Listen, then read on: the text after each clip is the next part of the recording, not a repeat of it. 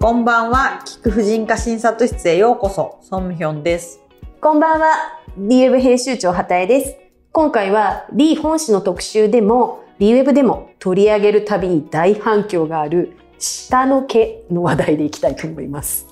読者からの質問はズバリ、デリケートゾーンがかゆいです。私、カンジダになってしまったのでしょうか？です。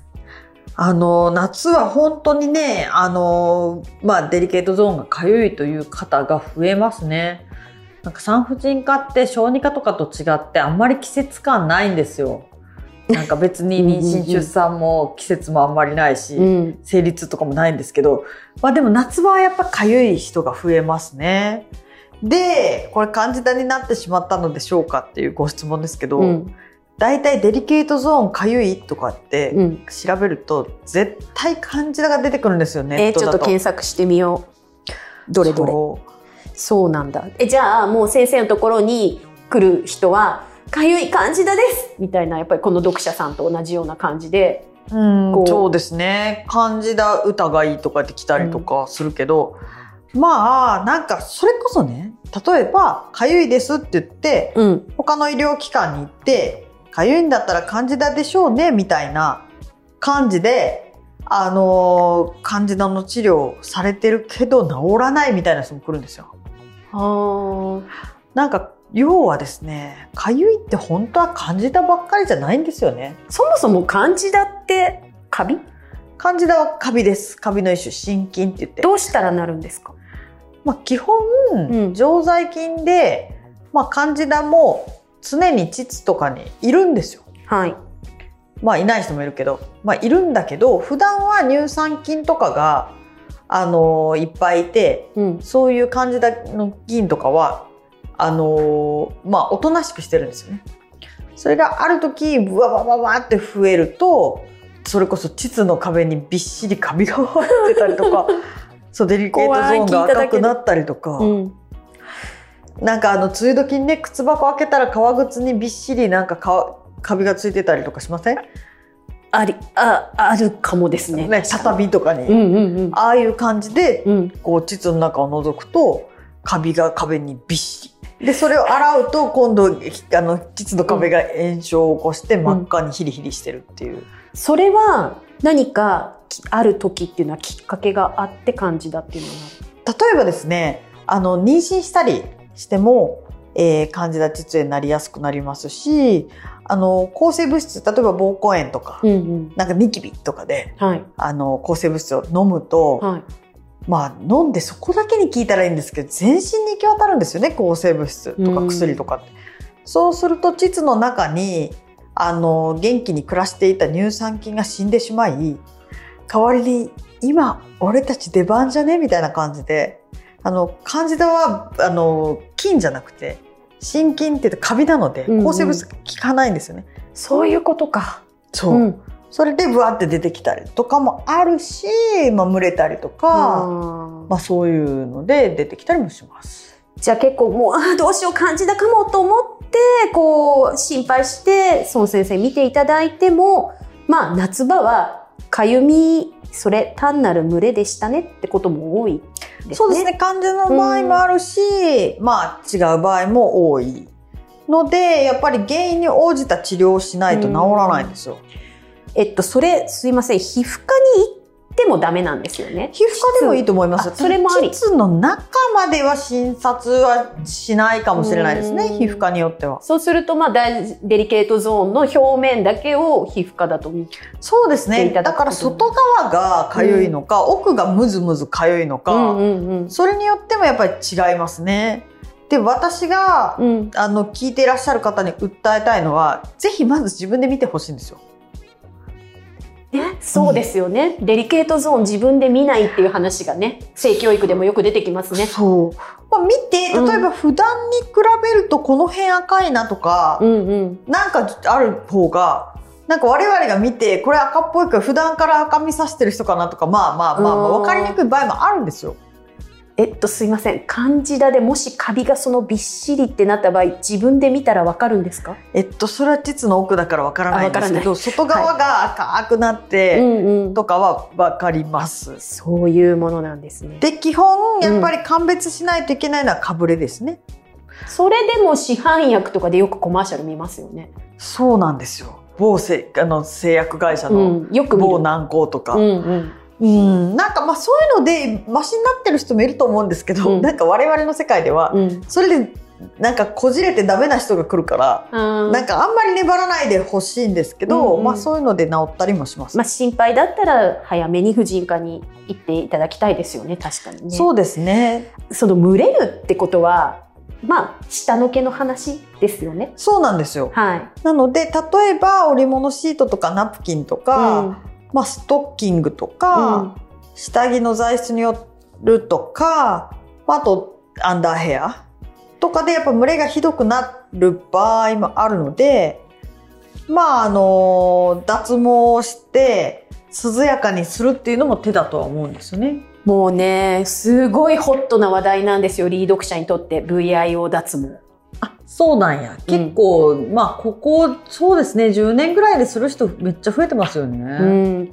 えっと、今年の2月号の、あなんか2021年2月号ですね。1月に発売された号で、えっと、無駄毛 VIO 最新ケアみたいな特集をやったんですけど、そこで、えっと、455人にリー読者にアンケートを取ったんですね。うん。なので40%がすでにエステや医院で脱毛していらっしゃる。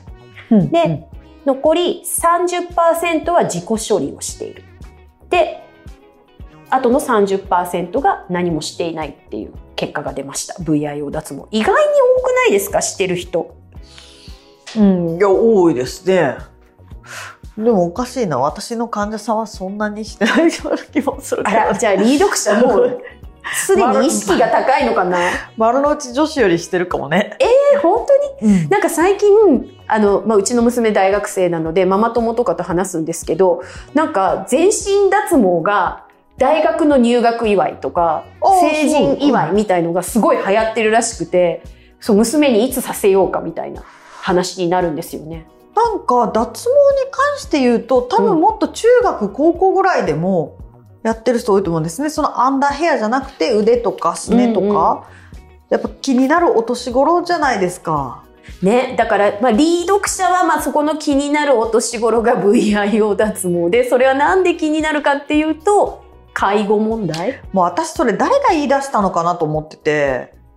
なんかね、うんその例えば小陰唇の形だとか脱毛とかを介護で将来人に迷惑をかけないためにやりましょうみたいなことをなんかえらいなんかそれだもう誰が言い出したんかわかんないけど、うん。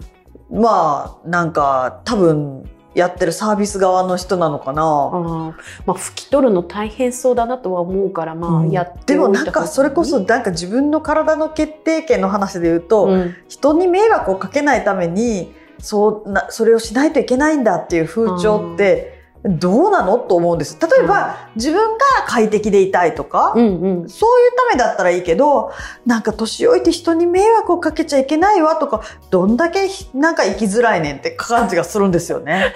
確かに、うん。人間はあの人に迷惑をかけるものだみたいななんかインド人マインドでいきたいですようね。んそうなんかね、うん。デリケートゾーン。確かにね。ねえ。まあただなんかみんなが焦ってるのはその脱毛するのに白髪になるとできないからっていううんなんか話で、それも、うん、でもどうなんですかね。めちゃくちゃ全部真っ白になります？いや私ごめんなさい。あの髪の毛？頭に生える方の髪もあんまり白がなくてまだピンとは来ないんですけど。うん。うん。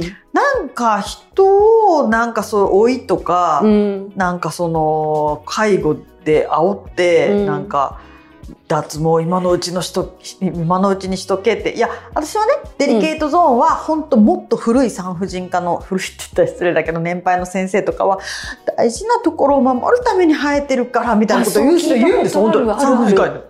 うん。いやまあ言う言うじゃないですか、はい。じゃああんたは脇毛も生やしてんのかと思うんですよ。だって大事なとこ守るために人間の毛が生えてるんでしょ？そそうですね。うん、でも毛っていうのはもともと保温のためにあるから別にもう今下着とか服着るからうん。別にね、うん。あのアンダーヘアで温めなくてうん。もデリケートゾーン大丈夫じゃないですか。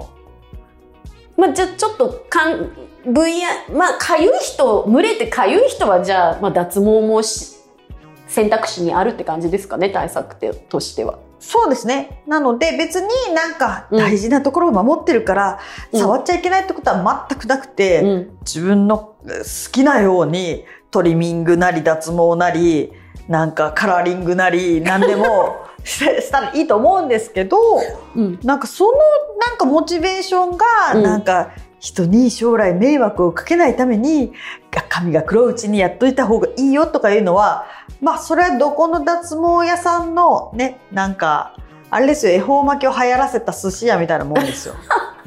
ちょっとなんかあの、すいません。漢字だがどうのみたいなところからだいぶ遠いところには来ましたけど、本当その通りですね。ちょっと体の自己決定権についてとかも、おいおいこちらで話していけたらいいなって思っていることなので、またいろいろ教えていただきたいです。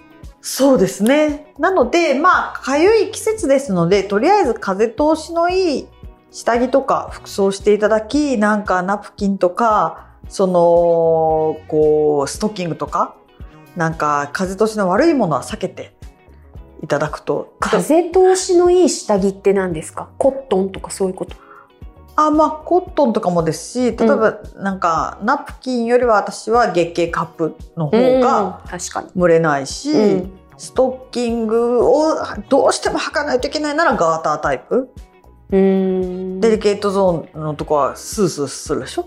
なるべくこう、当てる布がたくさんない感じそうなんです。の方がいいって何重ことね。にも覆わないでほしいっていうのが一つ。で、アンダーヘアは、まあ、蒸れてるなら、トリミングなり脱毛なりをしていただく。そして大事なのは、デリケートゾーン専用の洗剤、ソープで洗ってほしいということなんですね。フェムテックのアイテムってそこもすごく大きなボリュームゾーンですよね。まあ、フェムテックなんかわかんないけど、うん最近はすごいケアグッズが増えてきました。なので結構石鹸で洗っちゃダメだからデリケートゾーンをお湯でしか洗ってない人がいるんですよ。うーん逆にねその刺激が強すぎるからやめておこうってことか。そうですね。うん。なのでた多分やっぱりそれこそまあ皮膚炎とかなってる人は染みるんですよ石鹸が。そうそうなんですね。で、うん避けてお湯だけで洗ってたりするんですけども、やっぱりそこは綺麗にしてほしいので専用のソープだとあの染みにくいですのでそういうので洗ったりしてほしいですね。勉強になりました。いやー、そうですよね。ちょっと夏を快適に皆さん過ごしてほしいなと思います。こんな感じで、これからもどんどん皆さんの悩みにお答えいただきますので、ぜひ、専用メールアドレスまでメールをください。作りました、メールアドレス。婦人科アットマーク、lee.hpplus.jp fujinka アットマーク lee.hpplus.jp です。お待ちしてます。